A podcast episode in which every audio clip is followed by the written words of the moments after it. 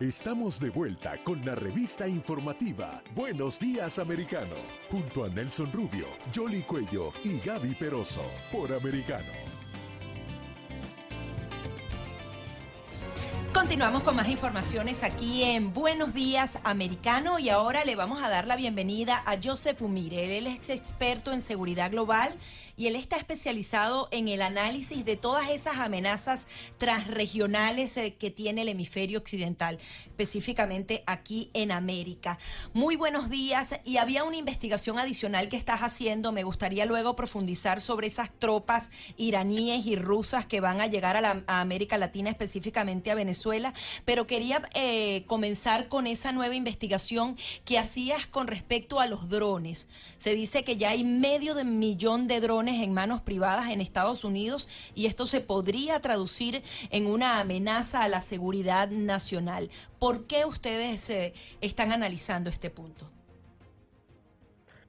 Sí, bueno, bueno, gracias por la invitación, gusto. Drones o aviones tripulados creo que representan, como toda tecnología, representan algo bueno en el sentido que pueden avanzar el comercio, avanzar la, sociedad pero siempre en malo de malas personas o malas entidades, eh, eh, grupos de crimen organizado o, terroristas, lo que sea, pueden ser también usados para hacer daño. Eh, y lo que vemos es que la tecnología de drones está avanzando tan rápido que las autoridades no tienen previsto las diferentes vulnerabilidades que existen ah, para, para, para, para, ello. te doy un ejemplo. Em, el, espacio aéreo que, que, está monitoreado por, por diferentes autoridades, tanto de defensa como también civil, es monitoreado de 400 metros para arriba. Entonces, si pasa un avión, lo que sea, eso está monitoreado y hay reglas. De 400 metros para abajo a tierra, no hay regulación. Y eso normalmente es donde están volando los drones eso se complica más aún cuando vas a una frontera. O sea, cuando vas a una frontera entre dos países, ¿qué, qué, espacio aéreo estás hablando? O sea, si un drone, digamos un drone iraní, pasa de México eh, a Estados Unidos, pero pasa de bajo esos 400 metros, no, no, no es claro exactamente quién eh, o dónde deberían eh, intervenir. Entonces, eso podría llegar a ser un peligro, especialmente si ese drone tiene un tipo de, explosivo o armamento. Pero ¿y no se contrarresta por parte de, de, las autoridades y de los gobiernos que se podrían ver implicados? Es decir, eh, esos drones también se pueden dar de baja, ¿no? Pero mira, si son bajos, como estaba diciendo, todo, todo eso de, derivar o neutralizar o interceptar tiene que ver con autorizaciones. Y claro, si está, si, si está en nuestro espacio aéreo, y es claramente definido así, y tenemos acuerdos en el campo internacional para definirlo así, claro, lo podemos derivar. Pero, ¿dónde, ¿quién dice que está dentro de Estados Unidos o dentro de, México? Estoy dando eso como ejemplo, ¿no? Porque bajo eh, donde están volando los drones es un área no regulada. ¿Qué impacto podría tener? Perdón, No, no, no. ¿Qué, ¿Qué impacto pudiera tener realmente? O sea, porque ya este tema de los drones no solo se está utilizando en temas de inteligencia, sino también en el narcotráfico, se está utilizando en el espionaje eh, de manera claro. ¿Y, qué impacto puede tener realmente para la seguridad dentro de Estados Unidos y en la región? No, los drones pueden tener un, gran impacto. Más bien, es, es, creo que uno de los principales armamentos que nuestros adversarios están desarrollando para poder uh, avanzar en diferentes campos de batalla. Te doy un ejemplo. Cuando estaba en la frontera con ah, Colombia y Venezuela el año anterior, um, los colombianos, el ejército de Colombia tenía problemas con esto porque había drones rusos que son manejados por el ah, ejército venezolano, pero son de, fábrica rusa, que podían volar cerca o a veces pasar la frontera uh, y ahí es donde está esa cuestión de eh, están violando su espacio aéreo porque como vuelan tan bajo, quién sabe. Pero ese uh, uh, aviones tripulados de sus drones lo que hacían es se combinaba con diferentes radares que tenían justo en la frontera que estaba chupando información eh, de todo el ejército de, de, Colombia, de que estaba posicionado en la frontera, o puede ser ejército o armada o lo que sea. en el caso mío, cuando yo estaba, claramente mi celular, cuando yo ni siquiera pasé la frontera a Venezuela, obviamente no voy a entrar a Venezuela, pero cuando estaba cerca de la frontera en, en, Arauca, eh, mi teléfono eh, cambiaba de señal y cambiaba de señal a Venezuela. Y cuando cambiaba de señal a Venezuela, eh, eso estaba manejado por satélites rusos. Y, es, y eso es una forma de, de tener un potencia de frecuencia fuerte y lo que ellos estaban usando era para espionaje electrónico.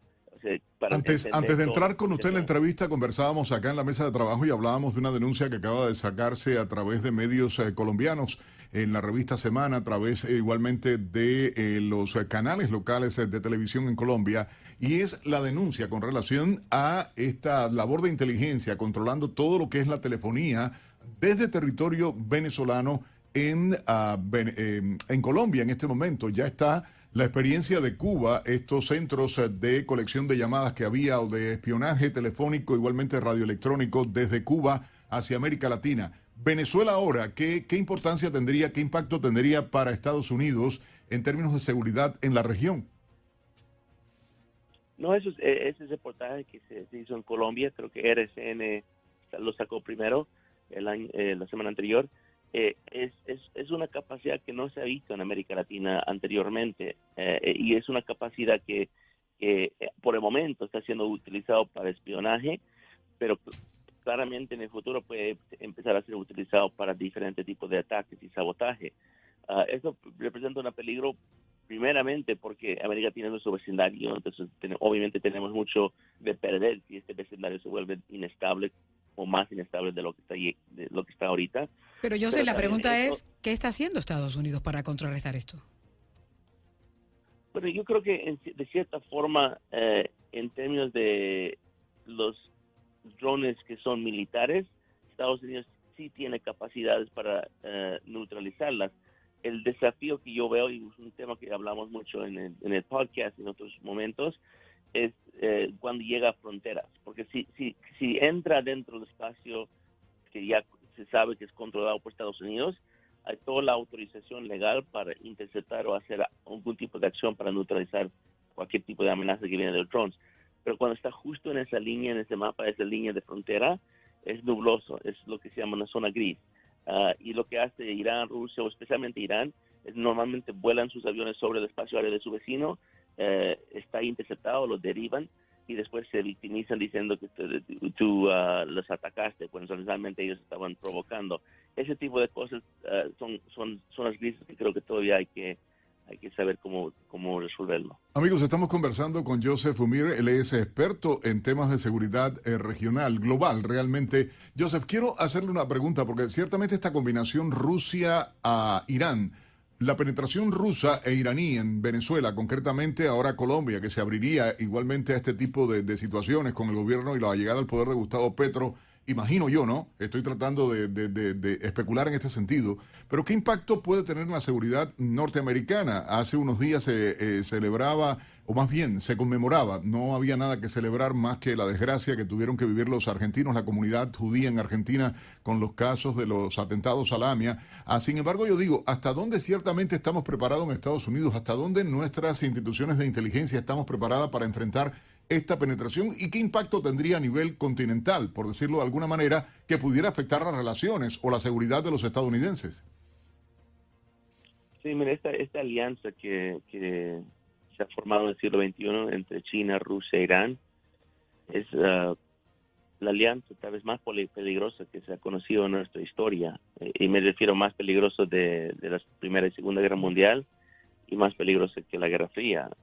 Y, esto tiene una potencial de no solamente destabilizar a, Estados Unidos, pero al mundo. Estamos hablando de tres de los países más autocráticos, uh, con ambiciones hegemónicas muy fuertes y con capacidades militares y de guerra simétrica que, han eh, demostrado que tienen efectividad.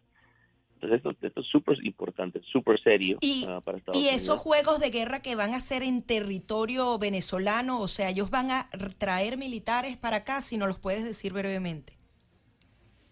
Sí, claro, eso es parte de ese, de ese, de ese desafío, porque esos juegos internacionales, de, digamos, Army Games, es algo que Rusia empezó en 2015 y normalmente lo hacen en su vecindario, lo hacen en Bielorrusia o en Kazajstán o en Irán o donde sea, pero en su vecindario.